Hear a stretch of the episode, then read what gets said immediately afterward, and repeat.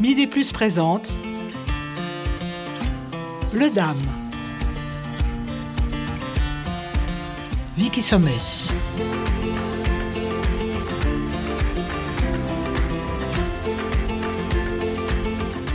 Le thème d'aujourd'hui, les TCA. Qu'est-ce qui se cache derrière ces trois lettres? Les troubles du comportement alimentaire. La boulimie, l'anorexie et d'autres mots sont des perturbations caractérisées par une obsession de la nourriture, du poids et de l'apparence. Elles ne sont pas rares. Nous avons tous connu une jeune fille, une femme ou même un jeune homme qui souffrait de ces troubles, sans toujours en être conscient ou du moins sans avoir mis des mots sur ce mal-être qui commence parfois très tôt dans la vie. Ces comportements peuvent affecter de manière négative la santé, les relations avec les autres et surtout la vie quotidienne, faite de privations ou d'excès et qui se manifestent aussi par des troubles psychologiques. La crise de boulimie est très ritualisée, euh, elle se fait toujours seule, sachant que je ne sortirai pas après parce que de toute façon le corps euh, garde des traces. Je sais aussi que euh, ça fait plus de 20 ans que je me fais vomir et je sais aussi qu'une crise ne vient jamais seule et que si je décide de me faire vomir, parce que c'est moi qui décide à ce moment-là, je rentre dans un engrenage où je vais perdre contrôle et que ça va plus être tellement moi qui décide, ça va être des pulsions mais je sais que c'est moi, mais c'est quelque chose que je ne contrôle plus et euh, je sais que je vais rentrer dans des crises de boulimie euh, à faire quasiment tous les soirs parce que je vomis le soir. C'est les moments où j'ai des repas seuls pendant des semaines, voire des mois. Voilà des mots importants qui ont été prononcés par cette femme, cette patiente. Le mot crise, pulsion, contrôle. Docteur, on sait qu'environ 90% des personnes atteintes de troubles des conduites alimentaires sont des filles ou des femmes, mais les hommes, je le disais dans mon préambule, ne sont pas complètement absents de ces diagnostics qui sont établis généralement à l'adolescence, ou parfois même plus jeunes. Est-ce qu'on doit ajouter à ces troubles la longue liste des maladies mentales ou est-ce qu'elles s'en sont complètement exclues d'après vous? Alors généralement, c'est souvent accompagné effectivement de troubles psychiques euh, du type euh, dépression, troubles anxieux, euh, en termes de personnalité, manque de confiance en soi. Et dans les antécédents, il y a des facteurs de risque de type conflit familial ou maltraitance dans l'enfance ou des antécédents d'agression sexuelle. Mais la, la, faible estime de soi est vraiment au centre de la préoccupation de la personne qui souffre de troubles du comportement alimentaire, le souci du contrôle également. Donc euh, il est assez rare de trouver un trouble du comportement alimentaire euh, isolé. Par ailleurs, il ne faut pas évidemment négliger les complications euh, somatiques qui peuvent être extrêmement graves. Pourquoi seulement les femmes et les filles? Y a-t-il une explication? Alors, on n'a pas d'explication euh, véritable euh, dans la mesure où euh, les troubles du comportement alimentaire font partie de ce qu'on appelle le spectre addictif d'une certaine façon, puisqu'il y a un certain mécanisme de récompense qui est mis en place par la faim ou par la nourriture. Le lien avec le corps est de toute façon un objet politique, un objet social, ce qui fait que les femmes portent leur corps comme quelque chose qui est censé discuter. Et il y a également les dictates euh, de mode et dictates sociaux euh, qui font que euh, un corps devrait être parfait et de ce fait, certaines femmes se comparent justement à des idéaux de corps auxquels d'ailleurs elles pensent ne jamais parvenir. Alors j'enchaîne avec ce que vous venez de dire. On va commencer par l'anorexie, qu'on dit parfois mentale. Donc il y a le poids qui a l'air d'être le facteur le plus important derrière cette maladie, je vais dire ça comme ça. Cette attitude est-elle reliée à une peur intense et peut-être irrationnelle de prendre du poids, d'avoir de la graisse corporelle, peut-être là où il ne faut pas. Et tout ça se traduit par une obsession de la minceur, vous le disiez, la mode, ce qui se dit, ce qui se voit, ce qui se pense. Est-ce que c'est un poids réel ou un poids imaginé la plupart du temps qu'au combat? Oui, il y a toujours une euh, distorsion entre euh, ce que est, réellement le corps et la façon dont euh, la personne se voit. Au départ, les anorexiques sont dans le déni en fait de leurs troubles. Il faut dire que ça commence souvent au moment de la puberté, au moment où le corps commence à se former. On a souvent dans les histoires qu'on entend des anciennes petites filles un peu rondes qu'on a soit moquées, soit dont les parents étaient préoccupés par la nourriture ou par la minceur. Et à ce moment-là de leur vie, donc au moment où les formes apparaissent, euh, tombent dans un régime alimentaire particulier, c'est là où en fait on peut véritablement anticiper et faire de la prévention parce que c'est une maladie qui peut être très très grave. D'ailleurs, on sait que dans les dix années qui suivent la maladie, si elle n'est pas prise en charge, il y a 10% de mortalité, soit du fait de la maladie elle-même, soit du fait des complications, en particulier euh, consommation de produits, c'est souvent associé, hein, ou alors euh, suicide, dépression, suicide. Donc c'est une maladie qui est très très grave sur le plan de ses complications psychiques, sur le plan des complications euh, physique euh, également, donc dénutrition, euh, amaigrissement, fatigabilité, problèmes cardiaques. Et pour revenir à la personnalité de ces jeunes filles, moi je tiens absolument à dire que très souvent ce sont des jeunes filles très brillantes. Ce sont des jeunes filles qui ont un souci de performance et, de contrôle très exacerbé. Et à côté de la problématique corporelle, c'est intéressant de travailler sur cet aspect-là. C'est vrai qu'elles ont toujours l'impression d'être trop grosses. Donc si on utilise certains outils qui font appel à d'autres éléments de leur intelligence parce qu'elles sont brillantes, souvent euh, excellentes euh, dans leur matière ou dans ce qu'elles exercent comme métier, on peut travailler euh, sur ces leviers-là. Il n'en reste pas moins que c'est un trouble qui est très très difficile à traiter. Il y a toujours quelque chose derrière. Donc, euh, à votre question préalable, oui, euh, on trouve très souvent une dépression. D'ailleurs, on traite très souvent euh, par des antidépresseurs lorsque ça n'est pas encore au niveau de l'hospitalisation, parce que parfois on en arrive à l'hospitalisation. C'est une maladie grave qu'il faut anticiper, sur laquelle il faut parler. ça commence souvent par des restrictions alimentaires type euh, plus de viande, plus de sucré, et puis c'est très insidieux. Hein, et, en plus, cette façon d'instaurer cette habitude de façon progressive dans la famille fait que euh, les parents ou la famille ne se rend pas compte tout de suite jusqu'au moment où l'amaigrissement est véritablement très très inquiétant. Et là, on se dit, mais euh, en fait, on n'a pas vu la chose venir. Je vais plus loin parce que je vais partir en arrière. Vous avez parlé de jeunes enfants ou d'adolescents ou d'adultes, bien sûr, mais il y a aussi des enfants plus jeunes qui peuvent souffrir d'anorexie, qui se manifestent là aussi par un refus de s'alimenter. C'est peut-être pas le poids qui est la priorité dans, leur esprit. Ils savent peut-être pas toujours pourquoi. Ils n'ont pas faim ou n'ont pas envie de manger. C'est un comportement qui trouve son explication dans un choc ou dans un trauma, comme vous le dites habituellement. Ou est-ce que c'est un cri d'alerte qui serait lancé par l'enfant pour qu'on lui prête une certaine attention? Alors ça peut être les deux. Moi, je ne peux pas tout à fait me prononcer sur cette question dans la mesure où je ne suis pas pédopsychiatre. C'est vraiment une, spécialité très spécifique, en tout cas de ce que j'en ai appris et de ce que je vois a posteriori des enfants, des jeunes femmes ou des jeunes hommes qui ont eu ces troubles-là. Ce sont effectivement des enfants qui envoient un message, soit à la suite d'un traumatisme, et malheureusement, on ne le sait pas suffisamment, mais il y a des enfants qui font des dépressions sévères très très tôt et parfois c'est une façon de se laisser mourir.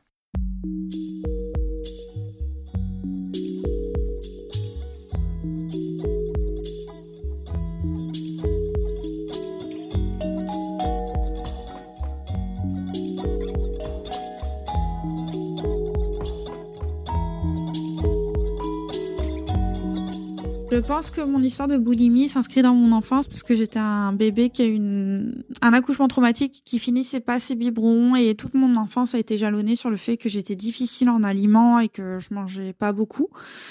Et à l'âge de 16 ans, j'ai développé de l'anorexie. J'ai commencé, je faisais 52 kilos pour 1m65 et j'ai commencé un régime à points White Watchers où il fallait euh, faire 16 points, mais moi mon but c'était de manger moins de 16 points et euh, je suis descendue jusqu'à 45,5 kilos euh, jusqu'à ce qu'on me retire la balance. J'ai fait à peu près un an d'anorexie qui était forcément visible, mais euh, la bouffe était une obsession et la boulimie a été complètement invisible, une espèce de lâcher prise où en fait quand j'étais tout seul parce que j'étais externe au lycée, au déjeuner, je mangeais mon déjeuner et ensuite je faisais une crise de boulimie, un continuum de mon déjeuner et je mangeais des muesli ou du pain ou des pâtes au beurre. Euh. Et en fait, dans mon anorexie, j'avais construit une espèce de d'orthorexie et donc il y avait des aliments euh, interdits et du coup je mangeais ces aliments et je me faisais vomir euh, dans un certain rituel et ça a toujours été ultra secret parce que je nettoyais tout après, personne n'était au courant, personne n'était au courant au lycée. Ma meilleure amie s'en doutait parce que je revenais avec les yeux larmoyants, mais j'ai jamais eu de traces de dents sur les mains. Euh, quelquefois j'ai eu des pétéchis, donc c'est des petits points rouges de vaisseau qui explosent, enfin qui pètent et bon je conciliais ça avec du maquillage. Euh, à la maison, personne ne savait rien. Euh, et ça a toujours été tabou. Et la boulimie m'a poursuivi euh, pendant tout mon âge adulte. Hein. J'ai plus de 35 ans et on n'en parle pas à la maison. J'ai l'impression qu'aujourd'hui, en écoutant ce témoignage, qu'on est passé très facilement, très simplement, de l'anorexie à la boulimie. Est-ce que, docteur, ces deux maladies sont intimement liées? Est-ce que c'est automatique, on va de l'un à l'autre? Alors vous avez des tableaux d'anorexie mentale qui ne sont que des tableaux de personnes qui sont dans la restriction alimentaire et dans la recherche de la maigreur euh, et dans l'absence de conscience de leur maigreur. Et vous avez les boulimies anorexiques que l'on vient d'entendre là, c'est-à-dire une alternance de périodes de boulimie avec des alternances de régime strict, d'exercice physique excessif, euh, puis ensuite un lâcher-prise avec euh, des, épisodes d'hyperphagie, avec la purge par soit par le vomissement, soit par les laxatifs. Donc cette patiente présente euh, plutôt les deux. Et ces troubles-là sont souvent associés aussi à d'autres comportements euh, type euh, alcool par exemple. Passer de l'un à l'autre, on peut maintenant le comprendre d'après ce que vous venez de nous dire. En même temps, on ne guérit pas visiblement. Il semblerait qu'on garde ou l'un ou l'autre ou les deux. C'est très long de s'en débarrasser? Alors, on peut guérir si c'est pris suffisamment tôt. Hein. C'est pour ça que j'ai vraiment mis l'accent sur euh, le repérage et la sensibilisation des, parents au changement alimentaire, du comportement alimentaire de l'adolescent. Euh, on peut guérir. En revanche, ce qui est vrai, et c'est ce que je dis à mes patientes, c'est que euh, malheureusement, la préoccupation corporelle reste quand même. C'est-à-dire qu'aujourd'hui, je vois par exemple des patientes même de 70 ou, plus qui ont eu des antécédents de troubles du comportement alimentaire qui n'ont jamais été révélés parce qu'à l'époque on n'en parlait pas et que le, secret était très caché. Il faut savoir qu'encore aujourd'hui quand même, en particulier les boulimiques vomisseuses savent très bien euh, cacher leurs épisodes de vomissement et donc les parents euh, n'y voient euh, absolument rien. Mais voilà, je vois des patientes d'un certain âge et qui me disent en fait tout va bien maintenant. lorsque je vois de la nourriture, je n'ai plus de lien pathologique avec la nourriture parce que c'est quand même ça le sujet, mais je fais quand même attention à mon poids. Voilà, donc on est toujours dans euh, j'ai trop maigri, j'ai grossi, euh, je, fais du sport. Euh, la relation avec son corps reste quand même toujours un peu problématique. Mais c'est beaucoup moins dramatique. il est assez classique de dire que ça disparaît après les grossesses, mais de ce que je constate aujourd'hui, et je pense qu'on est revenu sur cette théorie parce que les comportements peuvent revenir, y compris avec des enfants, parfois s'accentuent par euh, justement cet épuisement euh, qu'on ressent avec euh, la garde des enfants.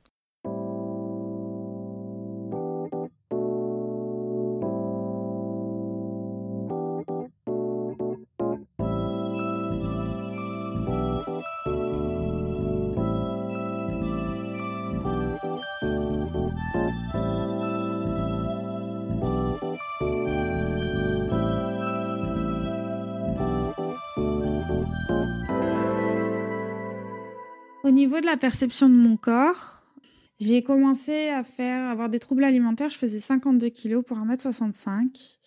J'ai senti quand je maigrissais et que je faisais 47-48 kilos que les regards sur moi ont changé. J'avais 16 ans. Alors il y a eu les regards lubriques des hommes. Au début, j'ai pas trop compris. Ensuite, j'ai compris que c'était lubrique. Mais par contre, j'ai commencé à plaire aux garçons de mon âge, ce qui était quand même plus sympa. Et euh, j'ai des remarques de mon entourage, des gens plutôt gentils que j'appréciais, qui m'ont dit que euh, ah quand même j'étais devenue une vraie jeune fille, que j'étais toute jolie et il y a eu des choses très maladroites qui m'ont fait vraiment perdre confiance en, gens en disant euh, avant c'était pas top mais là franchement maintenant t'es bien. Alors il y a d'une part euh, peut-être le manque de confiance en soi, vous l'avez évoqué quand nous avons commencé à échanger sur ce problème. Euh, il y a un mot qu'on n'a pas employé, c'est le mot honte. Est-ce qu'on a honte de soi, honte de son corps, de cette addiction euh, vers la nourriture?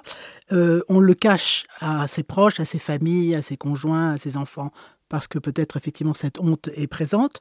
En même temps, il y a des signes qui alertent euh, à la fois le médecin quand il le, voit, mais aussi les proches. Ils se rendent bien compte qu'il y a quelque chose qui ne va pas quand on se détourne de la nourriture, quand on s'absente peut-être pour aller vomir ou pour aller prendre un médicament. Euh, mais en même temps, ce sont des codes très particuliers pour reconnaître ces maladies.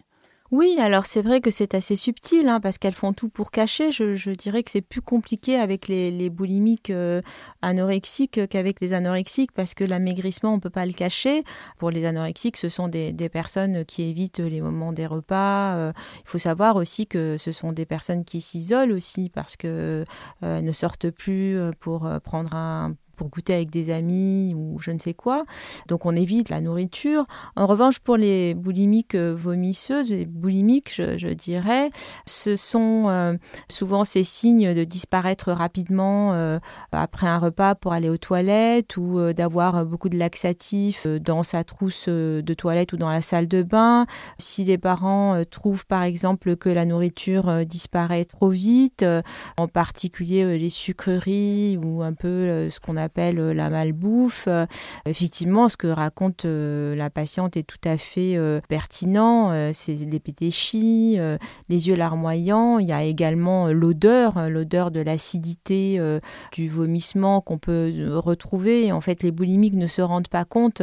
Elles disent personne ne s'en est rendu compte, mais quand on s'en approche un petit peu, elles sentent le vomi. Il y a aussi d'autres caractéristiques qu'on peut retrouver. Ce sont des dents fragilisées, des dents jaune, euh, on voit que son enfant euh, ou sa compagne, si euh, la, jeune fille est en couple, a des problèmes de constipation ou de, des problèmes digestifs en général, des acidités, qui se plaignent tout le temps d'acidité. Ce sont des personnes aussi qui, par cette obsession de la nourriture, ne font que parler soit de nourriture, soit de poids. donc voilà, ce sont quand même petits signes qui peuvent attirer l'attention. c'est vraiment une bonne question là, parce que le problème, c'est que on est tellement dans une obsession euh, alimentaire générale aujourd'hui, du manger sain, de, de 5 fruits et légumes par jour. Euh, je suis absolument d'accord avec ça. Simplement, à force que ce soit une obsession, qu'on soit un peu dans l'orthorexie, justement, ce qu'elle raconte très très bien, euh, il y a certaines familles qui se rendent pas compte que leurs enfants glissent là-dedans.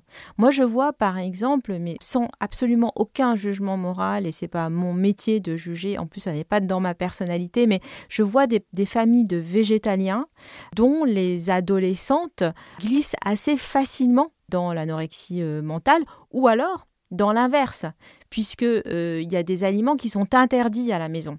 Donc en fait, elles vont euh, manger ce qui est interdit, se font vomir, et ainsi de suite. Donc je crois que hum, repérer est très difficile, mais il faut repérer. Parce que plus tôt on repère, meilleur est le pronostic. Euh, en fait, c'est toute une famille qui est totalement désorganisée au sens réel du terme.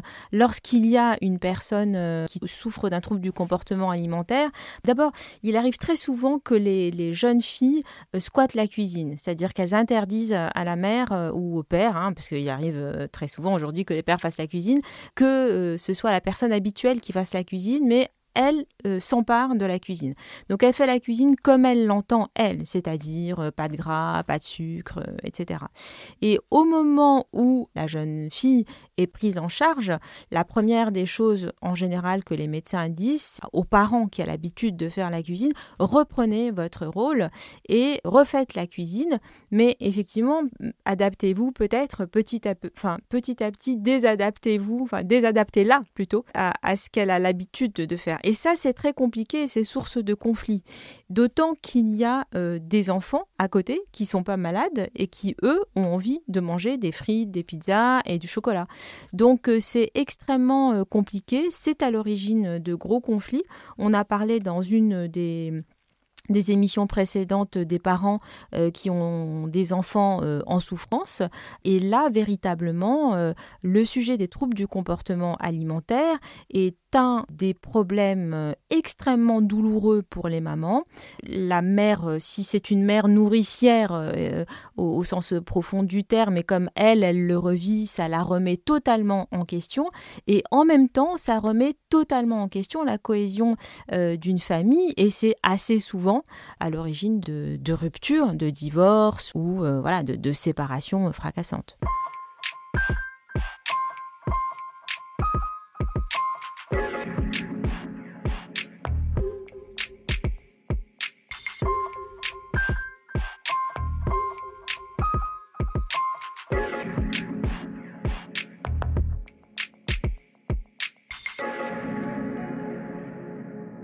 C'est dur. C'est quelque chose qu'on cache. Je l'ai dit une fois euh, à mes parents parce que j'en souffrais énormément. Pour moi, c'était comme une pulsion et je savais que c'était une pathologie, que c'était pas normal, mais ça prenait le dessus sur moi en fait. Ça me, ça me contrôlait et ça, ça me bouffait littéralement. Le choix de mots est très intéressant, mais et je comparais ça à l'alcoolisme en me disant mais si je suis obligée de le faire, mais en fait, euh, au moins l'alcoolisme, si on ne prend pas d'alcool, on vit. Alors que la boulimie, on est obligé d'avoir de la nourriture chez nous parce que euh, on est obligé de manger pour vivre. Et moi, je me reconnaissais pas dans tous ces reportages avec ces filles boulimiques qui mangeaient euh, des aliments surgelés et tout ça. Je me suis jamais reconnue dans ça parce que chez moi, en fait, on n'avait pas de gâteau, on n'avait pas de chips.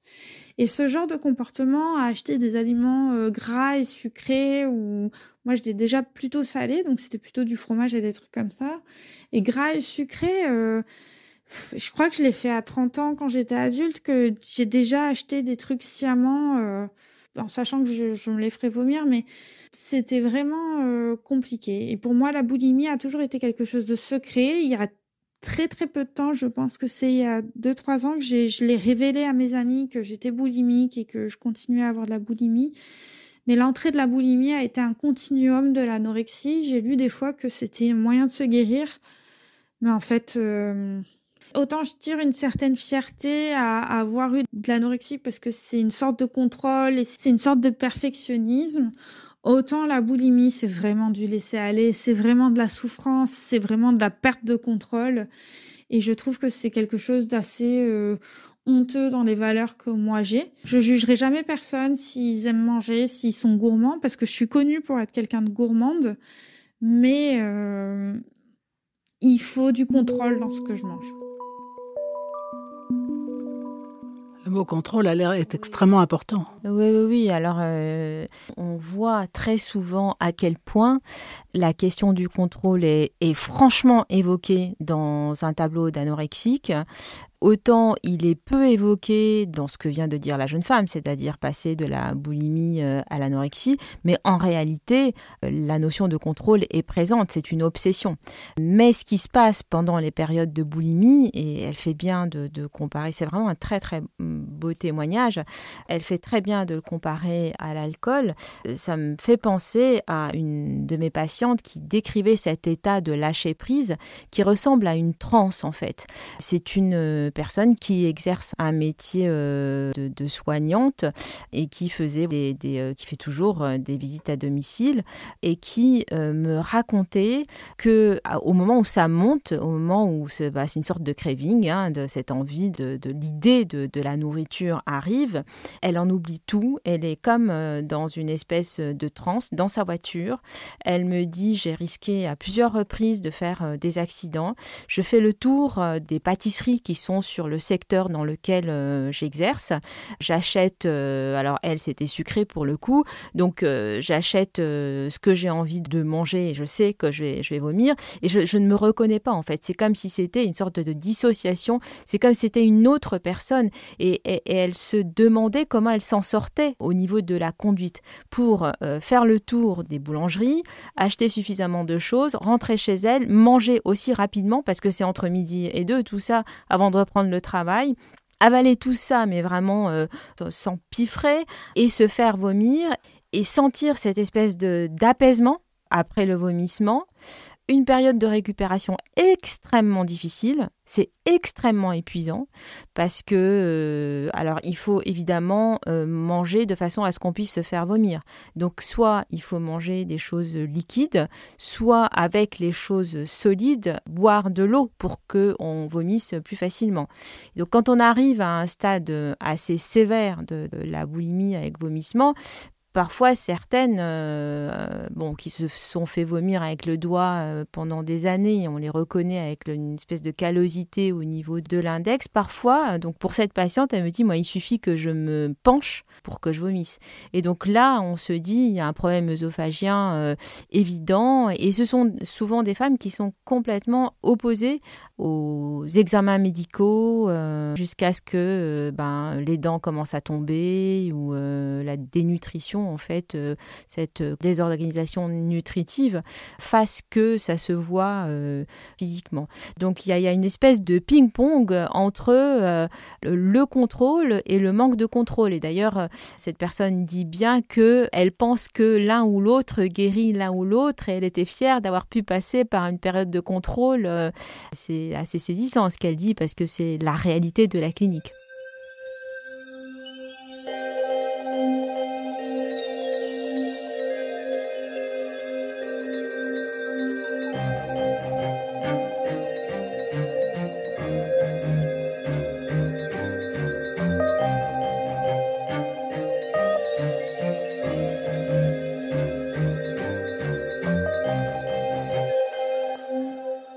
J'accepte mon corps, mais je sais qu'il a jamais été euh, aussi gros que maintenant.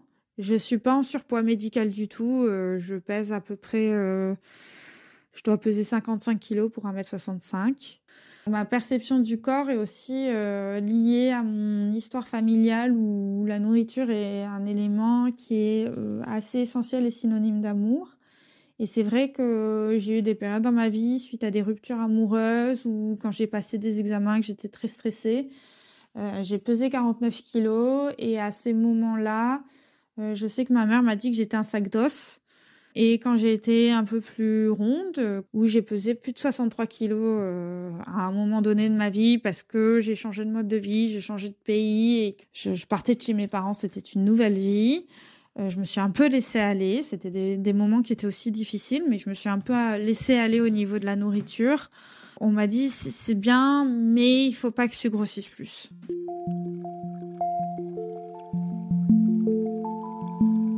Alors il y a effectivement le poids qui est important. C'est jamais hein. bien en fait. le nombre de kilos très précis est quelque chose qui est dans l'esprit de cette jeune femme, très nettement. Alors il y a d'un côté effectivement l'anorexie et la boulimie, et puis vous avez un moment évoqué la dépression. Il y a aussi des comportements d'anxiété, d'irritabilité, la faible estime de soi, nous l'avons dit également. Les tocs sont aussi souvent associés hein, au, à l'anorexie. Hein. Il y a du pessimisme peut-être aussi. Ah oui, bien sûr. Peur de perdre le contrôle, ça on l'a précisé. C'est souvent pour cacher quelque chose et on retrouve euh, très souvent euh, des agressions sexuelles chez les troubles du comportement alimentaire. D'ailleurs, euh, très souvent, en, particulier pour les hyperphagiques ou pour les boulimiques qui sont en période plutôt de prise de poids, avec l'expérience, on se dit hum, ça cache voilà, ça cache quelque chose. Est-ce que la guérison, si guérison il y a, peut venir du patient lui-même, c'est-à-dire qu'il ne consultera pas ou qu'elle ne consultera pas parce qu'elle a conscience de sa maladie, conscience de ce qui ne va pas en elle, et est-ce qu'elle a envie d'y remédier elle-même? Est-ce que ça arrive? Alors ça, je saurais pas vous dire parce qu'elle vient de pas me voir du coup. Mais euh, c'est vrai que les jeunes s'en parlent de plus en plus entre elles de la de la souffrance, hein, parce qu'à un moment, euh, euh, ça existe encore. Hein, sur Instagram, vous avez des sites qui appellent à l'amaigrissement, qui appellent à ce que les cuisses ne se touchent pas. Enfin, plus t'es maigre, mieux c'est. mais la souffrance par rapport à, à l'alimentation est, est quand même de plus en plus évoquée.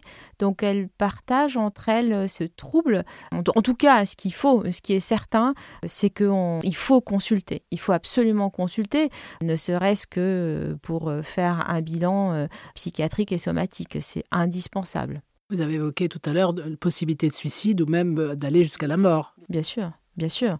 Maigrir jusqu'à en mourir, bien sûr. D'ailleurs, je ne sais pas si vous vous souvenez de ce mannequin italien qu'on avait fait. Enfin, c'est une femme qui avait posé pour sensibiliser à la question de l'anorexie. C'est une femme qui est morte hein, aujourd'hui. Elle était maigrissime et c'était jamais suffisant.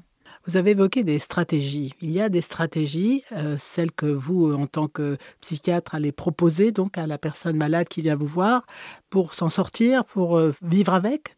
Alors pour s'en sortir surtout, hein, pour euh, reprendre du poids pour les anorexiques et pour euh, trouver un autre comportement et un autre moyen de transe justement que celui de se jeter euh, sur la nourriture. C'est un travail qui est d'abord il faut être très très patient, hein, c'est une maladie qui est très longue, donc il faut être patient pour les parents, pour le thérapeute, pour les amis. On a oublié quand même que ce sont des, des personnes qui perdent leurs amis, y compris les boulimiques parce qu'elles n'ont qu'une seule idée, c'est de rentrer, de manger, de vomir et de dormir. Hein. Donc c'est une maladie qui est assez longue, euh, elle nécessite une prise en charge euh, globale. On peut faire intervenir euh, des nutritionnistes. Il y a un certain nombre de leviers qu'on peut utiliser, c'est pour ça que je parlais d'intelligence tout à l'heure.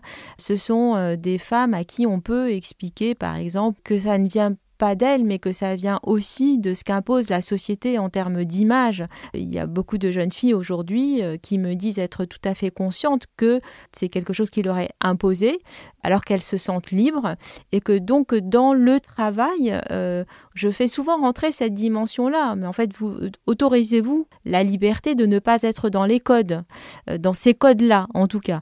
Et donc ça, ça fait partie euh, des argumentaires et des leviers euh, qu'on peut étudier. Quand euh, la personne est bien prise en charge, s'il y a une dépression ou autre derrière, souvent des tocs hein, qu'on recherche, je trouve pas suffisamment. Donc, traitement à la fois psychothérapique et médicamenteux qui peuvent améliorer la situation. On peut travailler avec des nutritionnistes qui sont sensibles à la question des troubles du comportement alimentaire parce que très souvent, les nutritionnistes voient des personnes qui veulent perdre du poids ou vous en avez qui ne sont pas euh, spécialement euh, sensibles à la question de l'hyperphagie ou de l'anorexie. L'anorexie, c'est un peu difficile de ne pas y être sensible, mais bon, ou alors la patiente peut ne pas dire qu'elle est boulimique vomisseuse. Mais on fait quand même intervenir la diététicienne et à ce moment-là, c'est une façon aussi pour nous d'avoir un appui en termes de comportement alimentaire. Voilà, la diététicienne euh, vous donne euh, un régime à tant de calories euh, et de si vous suivez, que vous vous faites plaisir aussi. C'est pas simple, attention, hein, parce que parfois elle glisse aussi, elle rechute, mais voilà, on utilise tous les leviers, les leviers familiaux aussi. surtout, surtout, surtout ne pas juger moralement. Cette histoire de sac d'os, c'est vraiment insupportable. Je l'ai entendu beaucoup, beaucoup de fois. T'es un sac d'os, tu plairas pas, t'aurais pas pris un petit peu de gras euh, donc il faut faire euh, très attention euh, à ces mots-là et permettre euh, en fait l'idée de la psychothérapie, de la thérapie avec ces, personnes, c'est évidemment euh, leur permettre d'être en harmonie avec leur corps. Donc ce sont des femmes qui font du sport euh, généralement à outrance. Il faut pas décourager l'exercice sportif. Je me souviens pendant la pandémie, il y a eu une période assez dramatique pour les troubles du comportement alimentaire parce qu'on interdisait de sortir et donc j'avais des patientes qui couraient pendant l'interdiction euh, dans des petites ruelles. C'est terrible. Hein. la fermeture des salles de sport, c'est un cauchemar pour elle. On ne peut pas s'imaginer ce genre de souffrance. Bref, donc euh, ce qu'on essaye de travailler, c'est de se sentir en harmonie avec son corps et aussi d'introduire une dimension de, de, plaisir, une dimension ludique parce que le rapport avec la nourriture est toujours dramatique, le rapport avec le corps est toujours dramatique. Essayer une nouvelle jupe, c'est toujours dramatique. Aller acheter des vêtements, c'est euh, voilà le parcours du combattant. On est toujours trop grosse devant le miroir ou euh, euh, et puis ça déforme et, et donc voilà, c'est travailler sur comment se sentir bien et si on se trouve belle, on se le dit parce qu'il y a des moments où elles se trouvent belles. Il y a des moments où elles arrivent à un poids qui leur convient Elles sont toutes contentes en vous disant euh, Ah, je suis contente, j'ai remis le jean que j'ai pas mis depuis des années, etc. Et vous vous rendez compte qu'en fait, elle a à peu près un IMC euh, euh, normal, enfin pas trop grosse, pas trop maigre. Et là, il faut vraiment être dans la thérapie de soutien, on, encourage. Euh, donc autorisez-vous à vous dire je suis belle, je m'aime, euh, etc. Elles sont incapables de dire ça. Elles, se détestent tellement que. Et donc sur la question ludique, euh, voilà, pourquoi pas la danse, pourquoi pas le chant, pourquoi pas des choses qui, qui sortent de la dramatisation de la relation avec son corps. Et ce sont des femmes aussi qui ont une sexualité qui n'est pas toujours, qui est rarement épanouie.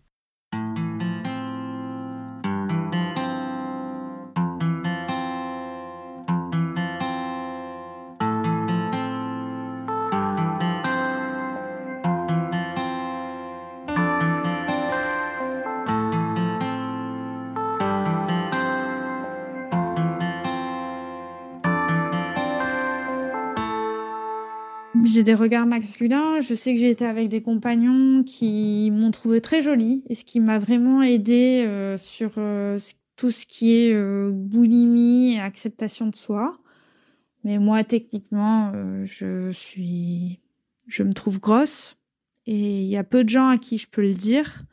Je pense que mon entourage sait que j'ai un problème avec mon poids. Ils pensent que je suis un peu obsédée, que j'ai j'ai une dysmorphie, mais je Ouais, je me trouve grosse et pourtant je sais que je rentre dans du 36 et du 38. Mais euh, c'est difficile pour moi.